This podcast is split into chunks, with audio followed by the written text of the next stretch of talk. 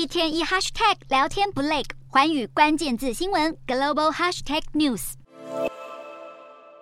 被称为美国版 PTT 的论坛网站 Reddit 传出准备向第三方应用程式 Apollo 收取每年两千万美元（约新台币六亿元）的费用。这笔费用远远超过 Apollo 的年度营收，逼得 Apollo 宣布将在六月底新收费制度生效前关闭，引发轩然大波。因为收费的争议，导致 Reddit 版主群从这个月十二日开始发起四十八小时抵制关闭讨论版，抗议 Reddit 新的付费政策。对这些版主来说，他们无偿管理 Reddit 论坛，让 Reddit 蓬勃发展至今，平均每天吸引五千七百万人浏览。现在却面临收费问题，实在说不过去。执行长赫夫曼表示，未来 Reddit 将以利润作为导向。另外，公司也安抚用户，新的政策只会影响到高端企业和第三方应用程式。其实，在 Reddit 事件之前，推特和脸书也采取部分权限付费订阅制，向部分用户收取费用。这些社交平台在刚开始推出的时候，将重心放在吸引更多的用户以及这些用户的个资。但现在面对广告收入减少，必须开始思考应对策略。有些公司便开始扩大收费制度。其实像是串流影音平台 Netflix，近来也开始抓用户的寄生账号，借此保障企业盈利。只是差别在于 Netflix 一直都有收费制度，但 Reddit 原本提供免费服务，所以才会引起用户反弹。